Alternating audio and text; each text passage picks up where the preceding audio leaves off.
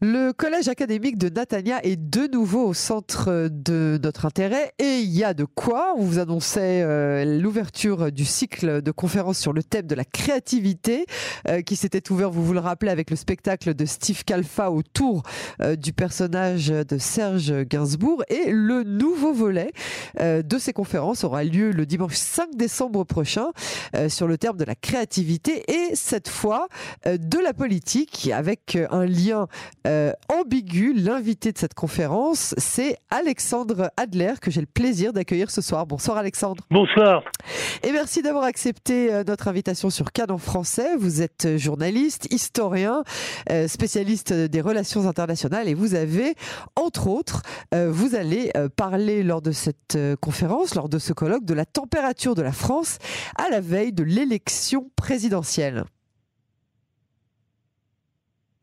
Oui, euh, bah écoutez, la température est exactement euh, à la fois froide et brûlante comme un peu partout dans le monde. C'est la première euh, vraiment forme d'expérience mondiale que nous faisons puisque nous sommes affectés par les mêmes phénomènes depuis l'Afrique du Sud jusqu'au Groenland, depuis la Californie jusqu'au Sichuan.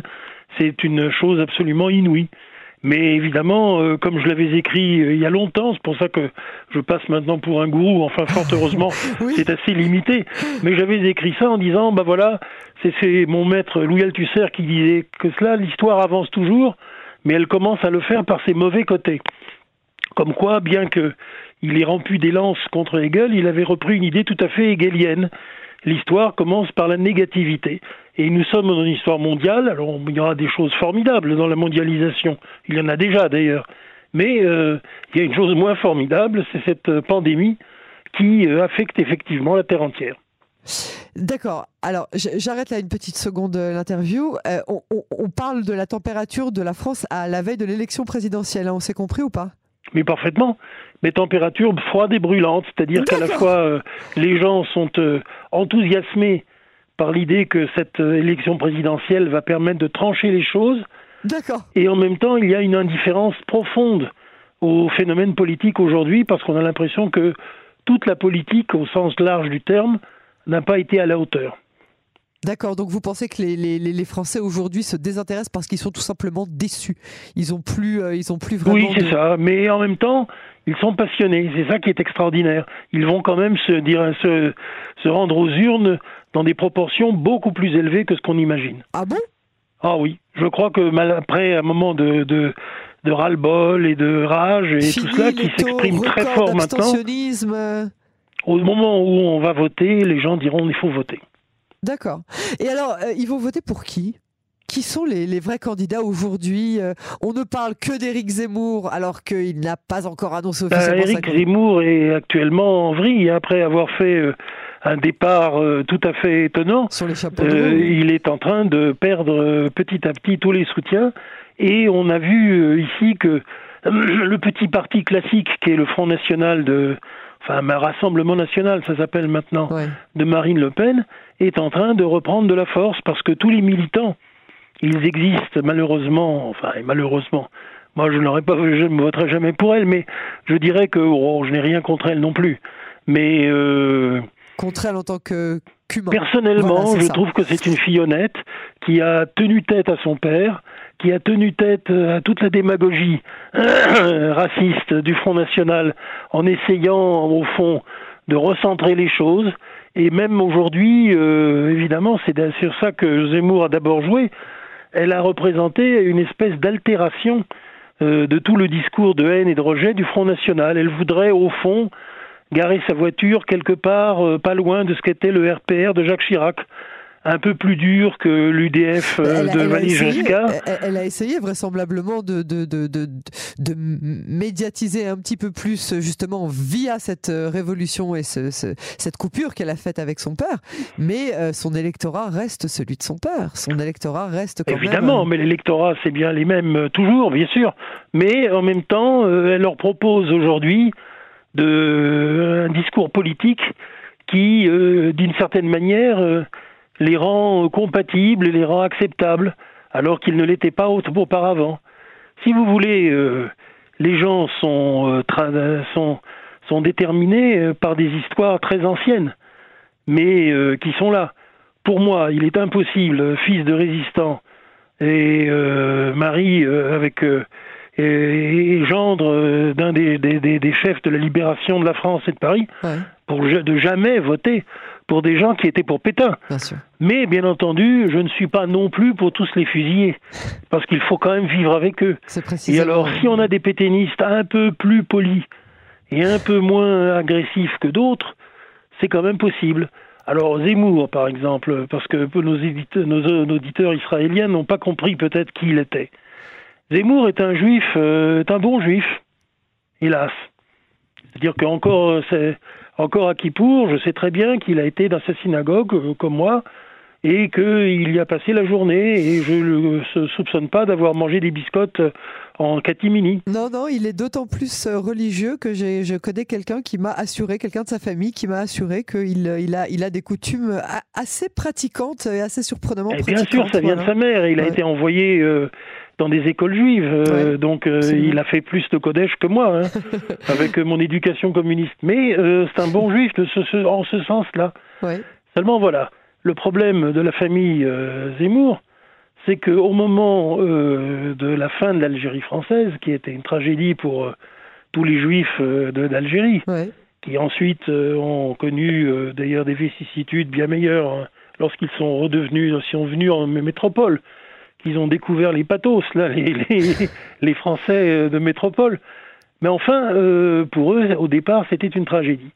Et alors, eux, bien entendu, la grande majorité bah, se taisaient, ils pensaient que c'était affreux, mais que faire, que faire d'autre?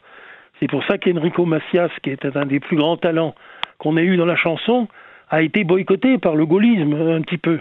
Parce que c'était quand même l'Algérie française. Mais il n'était pas l'Algérie française, le pauvre, mais pas du tout. Mais en même temps, il était de l'Algérie, de la France.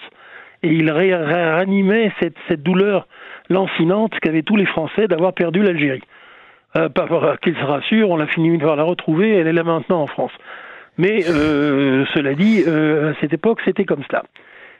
Eh bien, dans euh, ce grand maelstrom, il y a un petit, mais une toute petite minorité qui était tellement déchaînée contre les, les Félagas, comme il disait, contre le FLN, qu'ils ont dit bah oui, c'est vrai, les Français d'Algérie, euh, notamment les Français d'origine espagnole, mais pas seulement eux, étaient tous antisémites euh, pendant la, guerre et ils étaient tout à fait d'accord qu'on révoque le décret Crémieux. Donc on ne devrait pas s'allier avec eux. Mais c'est une erreur parce qu'aujourd'hui notre ennemi c'est l'arabe. Et donc on va être à l'OS. Ce qu'ont été euh, les parents, euh, les parents Zemmour. Et euh, d'ailleurs, ils l'ont payé cher puisque un oncle d'Éric Zemmour a été tué par le FLN et puis ensuite on l'a rendu le cadavre dans des conditions épouvantables. Et le père était un OS militant. Alors donc c'est toujours OS veille. Finalement, on est plus près des antisémites français que des félagas qui, eux, ne veulent que nous faire la peau. Alors ce raisonnement-là, l'immense majorité des Juifs d'Algérie ne l'a pas eu. Mais eux, oui. Alors, et donc, vous, vous nous disiez que le phénomène Zemmour est en train de s'évaporer bah, Je ne sais pas, parce que ça peut revenir. Euh, c'est comme le Covid, hein. il, y a des, il, y a, une, il y a une sinusoïde. Il peut revenir. Mais pour l'instant, en tout cas, ça marche pas si bien que ça. Ça marche pas si bien que ça parce qu'il y a quelque chose d'inauthentique. Et, on, voit, on voit très bien, hein, tous les antisémites de France sont là à se dire ah là là, mais ce petit juif, il peut se permettre de dire des choses que nous, on n'a pas le droit de dire. Il est formidable. oui, ben d'accord. Mais quand même, euh, c'est tellement fake, c'est tellement euh, intenable qu'il y a un moment où euh, quand même ça ne tient pas. Et c'est en train, comme une espèce de, de rimel ou de, maquillage qui est en train de, de, de, se liquéfier. C'est ce, qu'on, c'est ce à quoi on assiste cette semaine. Espérons que ça dure. Alors, euh, vous Parce que je préfère 100 fois Marine Le Pen, bien sûr. Parce qu'elle est plus, plus authentique et puis en plus, elle est plus vraie, elle est. Et elle sait, elle a honte un petit peu de ce que racontait son père. D'ailleurs, regardez, euh, le père a commencé par soutenir Zemmour et là maintenant il a retiré son soutien et, il appelle à voter pour sa fille quand même. Peut-être euh, peut-être que le, le, le moment euh, n'était pas bien choisi pour commencer cette campagne qui n'en est pas vraiment une. En tout cas, c'est l'avenir qui nous le dira. alors... Bah, vous savez, Hachem est quand même dans la... Dans la il, il, participe. Alors, de temps en temps, là, il lui met des corners, je ne sais pas quoi, mais il l'aide pas, là. Alors, on parlait il y a quelques instants de relations internationales. Comment est-ce que vous envisagez, euh, là on va se déplacer à 4000 km, euh, le nouveau Moyen-Orient depuis euh, les accords d'Abraham? Hier encore, Israël signait un accord sécuritaire encore jamais égalé avec un pays arabe, puisque le, ministre de la Défense Benny se trouve au Maroc, à Rabat. comment est-ce que vous envisagez ce nouveau Moyen-Orient? Ben, c'est un mouvement absolument bouleversant. Alors je ne vais pas faire un appel à la conversion, hein, parce que euh, je suis quand même suffisamment euh, laïque et euh, de formation communiste pour être quand même un peu prudent. Mais tout de même, qui aurait pu imaginer ça? Alors ça tombe bien parce que dans un livre il y a quelques années, j'avais dit que c'était le mouvement géopolitique le plus bouleversant de la planète et qu'il y en avait beaucoup, beaucoup, beaucoup. Mais celui-là est le plus bouleversant.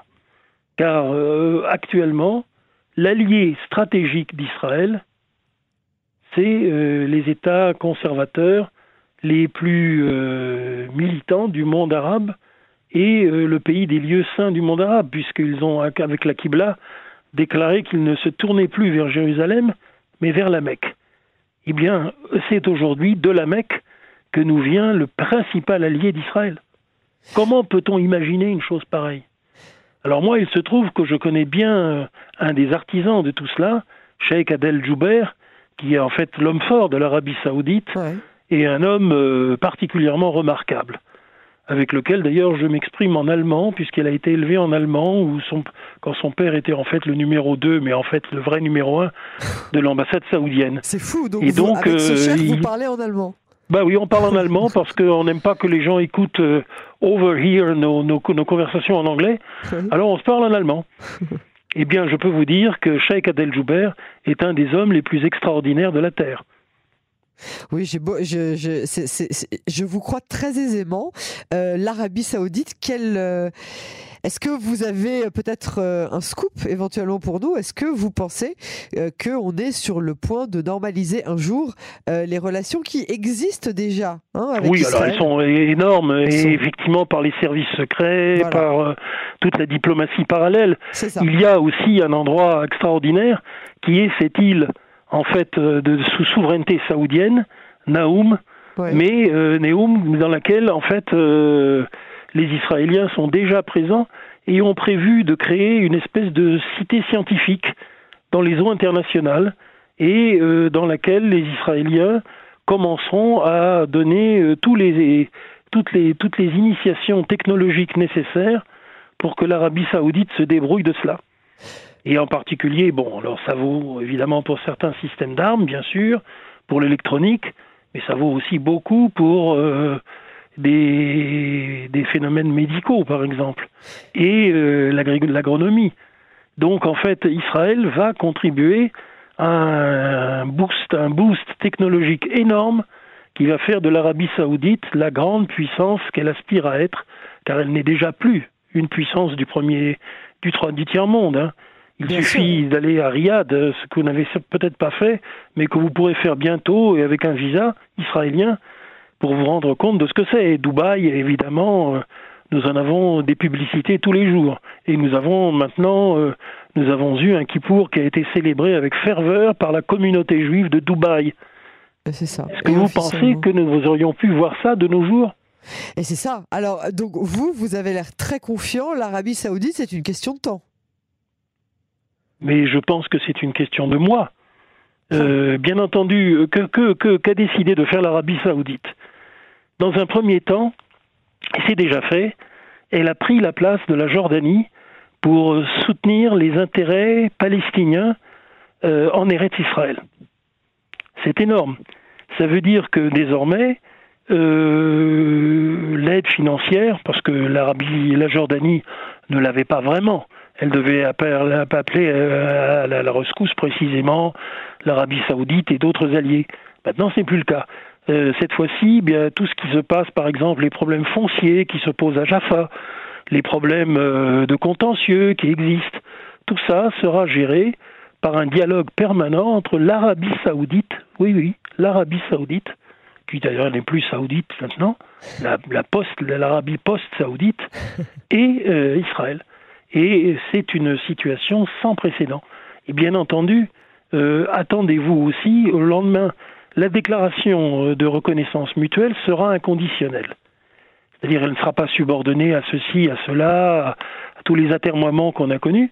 Mais une fois qu'elle aura eu lieu, alors à partir de là, attendez-vous aussi à ce que les Saoudiens soient, euh, comme des lawyers américains, défendent vraiment bec et ongle tous les Palestiniens, y compris le Hamas, bien sûr. Ils les défendront tous en disant ben voilà, euh, nous sommes responsables des intérêts de Gaza, des intérêts des zones euh, sous l'autorité palestinienne, etc., etc. Mais évidemment, euh, ils le feront pas jusqu'au dernier sang, avec l'intention d'arriver à des, compromis. Mais ils le feront aussi avec fermeté pour montrer qu'ils ne sont pas des défenseurs bidons des intérêts arabes. Et petit à petit, le pari de Joubert et de quelques autres, c'est que ben, finalement les extrémistes dans le corps arabe, ils sont nombreux, ben, se diront, bah oui, au fond, nous sommes défendus par l'Arabie saoudite et elle nous permet peut-être d'arriver euh, à un début d'État palestinien, mais un État palestinien dont la, souveraineté ne sera pas complète, pas tant vis-à-vis de l'État d'Israël que vis-à-vis de l'Arabie saoudite. Il sera un protectorat saoudien. Eh bien, euh, vous, vous nous parlez d'une question de semaine, une question de mois. Euh, je suis. Mais on est pressé. on, est pressé. le monde entier est pressé. Et bien entendu, euh, quand je dis ça... Les États-Unis sont pressés? Mais bien entendu, euh, ben, Joe Biden aussi, il est totalement là-dedans. Et alors, euh, autre petite révélation que je vous fais à votre antenne, mais que, qui est bien connue. Il se trouve que Condoleezza Rice, une femme extraordinaire qui est aussi mon amie, et qui était donc secrétaire d'État de, de, de, George Bush numéro 2, hein, de, et qui euh, est encore aujourd'hui une personnalité de premier plan, qui, je le rappelle, s'est déclaré pour Biden, non pas après son élection, mais avant. Elle a déjà appelé à voter Biden. Eh bien, euh, Condoleezza Rice, par ailleurs, euh, est une amie intime de Bibi Netanyahu. Et vous ne le savez pas pourquoi. Alors, j'attends justement de voir comment est-ce Eh bien, je vois en un mot.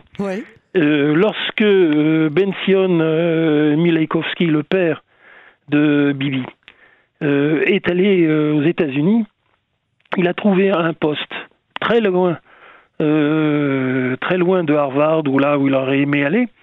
C'est ses enfants qui y sont allés. Mais lui, il a trouvé un poste dans le Colorado. Et dans le Colorado, bien, de quoi avait-on besoin? Il y avait l'université d'État du Colorado à Denver. Et là, ben, on avait besoin de quelqu'un qui apprenne l'hébreu, parce que tous les pasteurs euh, protestants américains apprennent l'hébreu. Et qui leur a appris, ben voilà, c'est Ben Sion Netanyahu. Et donc, c'est là qu'il euh, a été euh, employé par le père de Condoleezza Rice, qui était pasteur protestant là-bas et qui a donc de protéger la famille Netanyahou. De sorte que quand, Elisa Rice est elle-même devenue euh, ce qu'elle est devenue, ben elle connaissait les, deux, les deux frères Netanyahou, Bibi et son frère Yoni, le martyr de NTB, depuis euh, qu'ils avaient 15 et 16 ans. Alors, Ce sont des, liens familiaux. alors, ils se connaissaient depuis très très très longtemps. Mais il faut que vous m'annonciez le rapport avec l'éventuel euh, rapprochement officiel, en tout cas, avec l'Arabie Saoudite. Condoleezza Rice, évidemment, n'a pas été prise euh, dans un gouvernement de coalition comme celui que Biden voulait faire, parce qu'il doit encore se débarrasser de Blinken, qui est l'héritier de toute l'idée de tout l'héritage de Sam Pizar. C'est-à-dire, euh, en fait. Bon, Sam Pizarre était un homme que j'ai connu et qui est un homme euh, bien entendu profondément respectable lui aussi, mais il était totalement pro-soviétique, bien sûr. Et alors, euh, il faut, on peut le comprendre, hein, déporté d'Auschwitz, etc. Bon, enfin, euh, surtout avec euh, mon propre, mon, mon, mon, Votre bagage à vous. Mon propre bagage et mon, mon pauvre père, qui était lui un héros de l'Union soviétique. Bon, alors je vais quand même pas l'accabler. Mais je sais, d'ailleurs, c'est pour ça qu'il m'appréciait aussi, d'ailleurs. Il pensait que j'étais dans les mêmes idées que lui. Ce n'est pas vrai du tout. J'étais beaucoup plus sioniste que lui.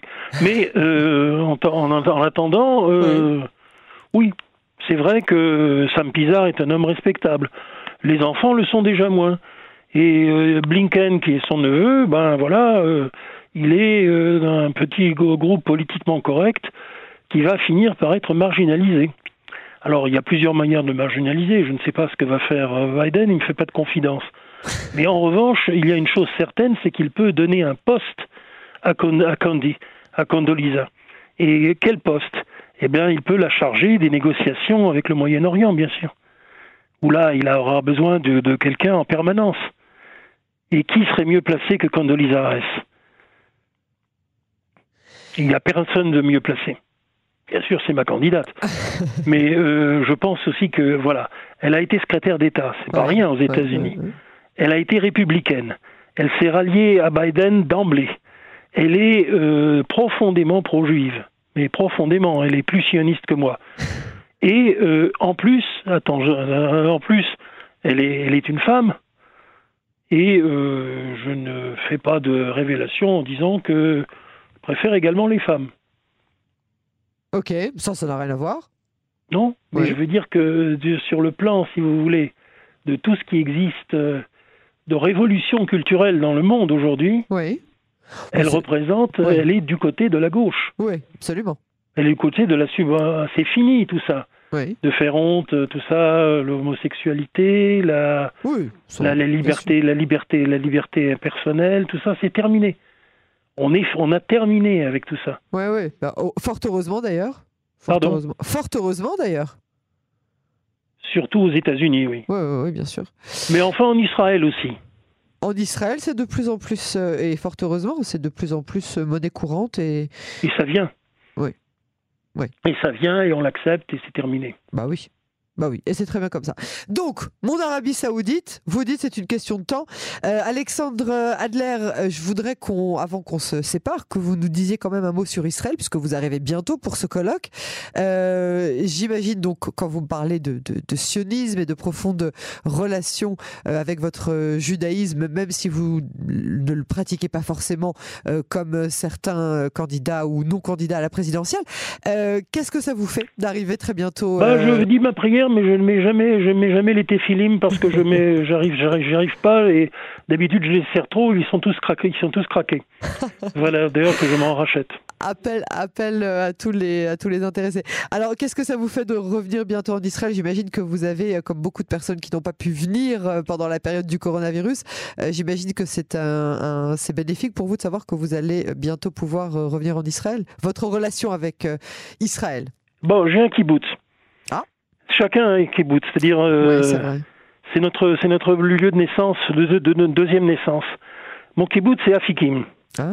Afikim est un kibbutz qui a été fondé par euh, un groupe euh, de sionistes venus d'Union soviétique et qui ont encore été autorisés, c'était en 1927, à le faire. Bien entendu, ils étaient tous des, des, des, des forceurs inconditionnels de l'Union soviétique. Et lorsque mon père a été envoyé par Beria euh, en Palestine, pour la première fois, il n'était pas clandestin, mais il était déclaré. Parce que l'idée, c'était que Russes, Russes, euh, c'est-à-dire là, c'était mon père qui était envoyé, et, et, Britanniques allaient se mettre d'accord sur un plan de partage et, euh, mettre, et permettre ainsi un État juif de naître. Donc, euh, quand il est arrivé, bah, il a tout de suite été pris à Afikim par euh, ce petit noyau communiste qui étaient les, les, les, héros de mon enfance. et en fait, euh, pour moi, c'est toujours Afikim. Je suis allé à Afikim. Vous savez que ce sont, ils ont, ils ont, ils ont, ils ont cessé d'élever des vaches. Et encore, le dernier ancêtre de ma famille était là. Il avait gardé tous mes articles. Et bien, bah, que vous dire C'est Afikim, mon pays. Et Afikim, je suis tellement fier d'Afikim parce que ça a toujours été un kibbutz de gauche. Alors, permettez-moi juste cette anecdote. Lorsque euh, on a accepté les boat people, vous vous souvenez de ça? Oui, bien sûr. Eh bien, euh, Israël a été obligé de prendre des boat people. Alors, Menahem Begin était contre, bien sûr. Il a dit, mais non, nous, Israël, nous avons tellement de réfugiés, qu'est-ce que vous voulez que nous preniez du boat people? Eh, Finalement, il, la, la communauté internationale a insisté, les États-Unis notamment, et finalement, mais Begin a dit, bon d'accord, on va prendre les boat people. Quel est le premier kibbutz qui s'est déclaré prendre, euh, décidé, décidé de prendre les boat people, les Vietnamiens? Afikim. Afikim, bien entendu, Afikim, évidemment, avec ce qu'ils pensent. Et alors, euh, l'autre monte d'autres kibbutz, celui de ma, de ma, ma tante, c'est Sarid. C'était, elle y est arrivée euh, directement en sortir de, du camp de, du camp de Ravensbrück.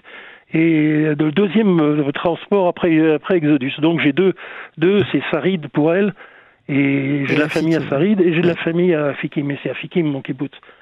Eh bien, Afikim, je vais vous donner euh, maintenant ce qui me rend le plus fier. Ah, j'en pleure presque. C'est que lorsque l'heure est venue de faire, de, de- de- d'être volontaire, hein, de, de faire le service militaire, 100% de ces jeunes Vietnamiens se sont portés volontaires pour faire leur service à Sahel. Wow. Voilà. Voilà, Afikim. C'est magnifique. On entend Nous avons maintenant euh, tous- tous ces Vietnamiens qui sont des Israéliens et des Israéliens dont peut être fiers. Oui, absolument, absolument. Quelle émotion pour terminer euh, cet entretien, Alexandre Adler. euh, Je vous remercie vraiment beaucoup. Euh, je rappelle que votre conférence se tiendra donc le 5 décembre prochain au Collège académique de Natania à 19h, un débat qui sera animé par Denis J'ajoute que Afikim maintenant est un endroit formidable parce qu'avant, évidemment, c'était juste sur les pentes du Golan et les Syriens euh, bombardaient régulièrement. Donc il y avait toujours un jour sur deux, un jour sur trois, il fallait dans les, aller dans les abris. Ah Depuis là, lors, ben, nos amis syriens sont un peu plus au nord. hein. Et donc il y a toute l'épaisseur du Golan qui est un endroit extraordinaire Magnifique. et qu'il va falloir qu'on peuple maintenant. Parce qu'il y a de la place en Israël. Et dans des endroits comme le Golan, avec Alexandre, nos amis les Druzes. Alexandre Adler, merci beaucoup pour cet entretien et à très bientôt sur Canon Français.